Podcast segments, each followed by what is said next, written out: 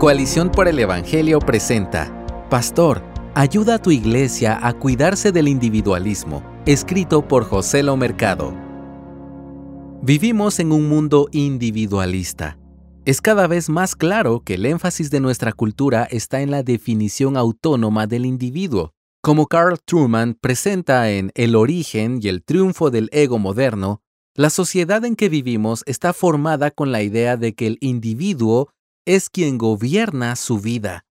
Una de las muchas maneras en que podemos ver esto es en el auge de ideas postmodernas sobre una sexualidad que no está basada en la ley natural o los principios bíblicos, sino en definiciones individuales de la realidad que cada persona percibe o prefiere. Por ende, hoy vemos a personas diciendo que son mujeres cuando biológicamente son hombres y viceversa. ¿Cómo podemos los pastores ayudar a nuestras congregaciones a responder y no sucumbir ante esta y otras expresiones de individualismo en nuestra cultura? Nuestra respuesta debe reconocer la importancia de proteger la comunión en nuestras iglesias. Como pastor, medito mucho en las epístolas pastorales, primera y segunda de Timoteo. Ellas están cercanas a mi corazón porque definen mi rol en la iglesia. En ellas vemos que uno de los énfasis del apóstol Pablo es ayudar a Timoteo a proteger la comunión entre los creyentes, cuando tal comunión es fortalecida por medio del Evangelio. De igual manera, en mi enseñanza quiero comunicar que lo que debe definir nuestra comunión es el Evangelio de Cristo, ya que esto es lo que crea una verdadera unidad entre los creyentes, como enseña Efesios 3 del 4 al 6. Pablo advierte a Timoteo sobre falsos maestros que traen vientos de doctrinas que pueden afectar la unidad que tenemos en el Evangelio. Esto lo encuentras en 1 de Timoteo 6, del 3 al 5. En estos días, como mencionamos, estos vientos de doctrina vienen soplando en el tema del individualismo extremo.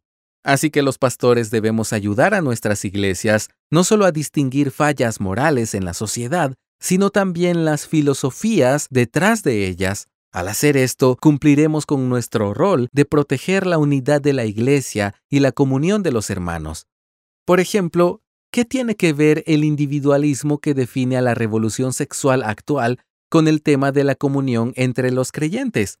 Desde mi perspectiva, están íntimamente relacionados y es importante mostrarle esto a nuestras congregaciones, una de las formas en que la Iglesia contrarresta la presión cultural y se comporta de forma contracultural es afirmando una cosmovisión bíblica sobre la vida en comunidad. Lamentablemente muchas veces batallamos contra las agendas culturales dañinas solo desde una perspectiva ética bíblica y no también desde una perspectiva filosófica bíblica. Simplemente le decimos a nuestros hijos las reglas morales, no fornicarás, no adulterarás, y que el matrimonio está formado por un hombre y una mujer, pero no les decimos que las filosofías del mundo están atacando esta institución. Fallamos en explicar que el frente de ataque actual es una cultura que adora al yo y en la cual definimos lo real basándonos solo en nuestra sensación de felicidad. Al no presentar la parte filosófica, permitimos que la misma idea errada entre por otras avenidas y al final socavan las convicciones meramente éticas. De hecho, los creyentes no somos ajenos a esas influencias culturales porque aún nosotros abrazamos algunas ideas de ese individualismo extremo en nuestras vidas. Damos prioridad a nuestros deseos personales y dejamos de congregarnos cuando no queremos hacerlo. Les decimos a nuestros hijos que ellos pueden ser lo que ellos se propongan y no les enseñamos a morir a ellos mismos por el bienestar de la comunidad de creyentes. Esta es una receta para que la nueva generación abrace una visión individualista de la vida que da pie a la moral liberal de la sexualidad, porque al final del día las reglas éticas no proveen convicciones, Solo el Evangelio, en conjunto con argumentos consistentes, nos ayuda a tener y formar verdaderas convicciones bíblicas. Entonces, ¿deseamos proteger a nuestros hijos frente a la revolución sexual?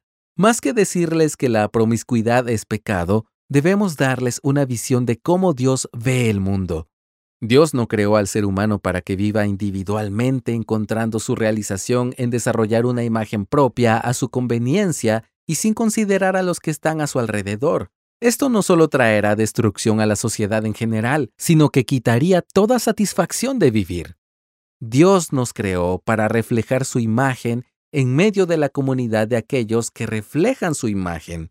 No solo debemos decirles esto a nuestros hijos, sino también mostrarles en nuestras vidas cómo el Evangelio nos hace morir a la esclavitud del yo para vivir en la libertad de la comunidad. Cultiva una cosmovisión bíblica integral. Aquí es donde la Iglesia ha fallado en desarrollar una cosmovisión bíblica integral.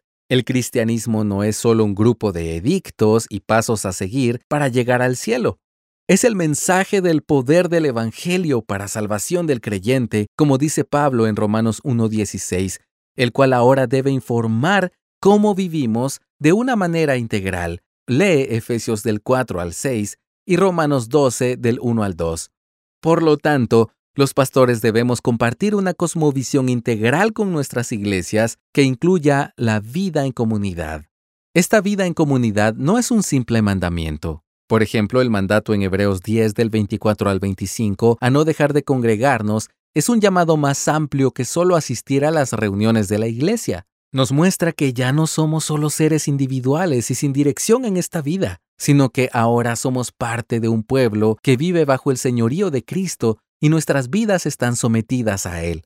Gran parte de este sometimiento y la afirmación de nuestro estado como redimidos se refleja en nuestro compromiso hacia la comunidad de creyentes. Así, vamos en contra del espíritu de individualismo que permea en nuestra sociedad. En este tiempo donde el mundo es definido más que nunca por el yo, los cristianos debemos vivir alrededor del compromiso que tenemos dentro del pacto de la gracia, afirmando la vida en comunidad. No me refiero a que debemos tomar, por ejemplo, las costumbres de los menonitas, quienes van a un extremo y se visten todos de una misma forma. Lo que propongo no es homogeneizar, pero sí ser radicales en morir a nuestro yo. ¿Cómo lo hacemos? Al centrar nuestras vidas en el Evangelio y por ende en la comunidad de creyentes. Esto requiere que repensemos nuestra comprensión del Evangelio. Uno de los problemas que tenemos hoy es que el mundo evangélico ha presentado en su retórica una salvación muy individual. Es cierto que, como Martín Lutero afirmaba, llegará un día en que cada persona rendirá cuentas ante Dios individualmente. Sin embargo, no podemos olvidar que nuestra salvación individual es vivida y afirmada en comunidades de creyentes.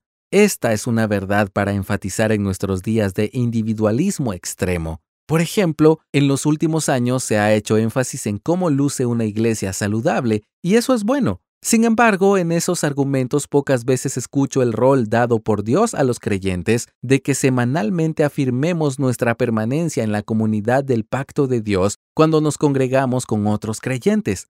Una de las principales herramientas para que puedas estar seguro de tu salvación es que tu comunidad local pueda afirmar que eres parte del pacto eso solo se logra cuando vives en comunidad y otros conocen tu vida. De hecho, el Nuevo Testamento hace referencias constantes en plural sobre los redimidos. Somos el pueblo de Dios, una nación santa, llamados a ministrarnos los unos a los otros. Esto lo puedes leer en 1 de Pedro 2.9 y en Gálatas 5.13.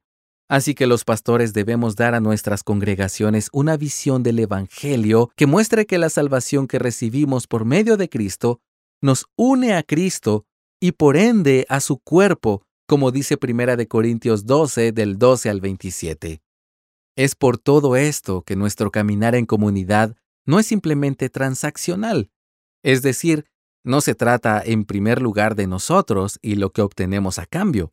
No vamos a la iglesia para no sentirnos solos o para encontrar personas que nos puedan ayudar en aspectos prácticos de la vida. Vamos a la iglesia en primer lugar para afirmar lo que somos, no simples individuos, sino miembros del cuerpo de Cristo. El Evangelio define la realidad de lo que somos, y lo que somos es parte de una comunidad. Esto hace imperativo que nuestras vidas estén centradas en una expresión local de la comunidad universal de creyentes. En este mundo hiperindividualista, es crucial que los pastores sirvamos a nuestras iglesias ayudándoles a entender qué es lo que nos une como creyentes. Eso nos ayudará a cultivar convicciones que afirmen nuestro compromiso a vivir en comunidad y abandonar una forma de vida individualista extrema. Sí, Dios nos salva individualmente, pero lo hace para que seamos parte de su pueblo escogido. Por lo tanto, caminamos en la vida cristiana junto a este pueblo y nos animamos, exhortamos y corregimos los unos a los otros. Gracias por escucharnos. Si deseas más recursos como este, visita coaliciónporelevangelio.org.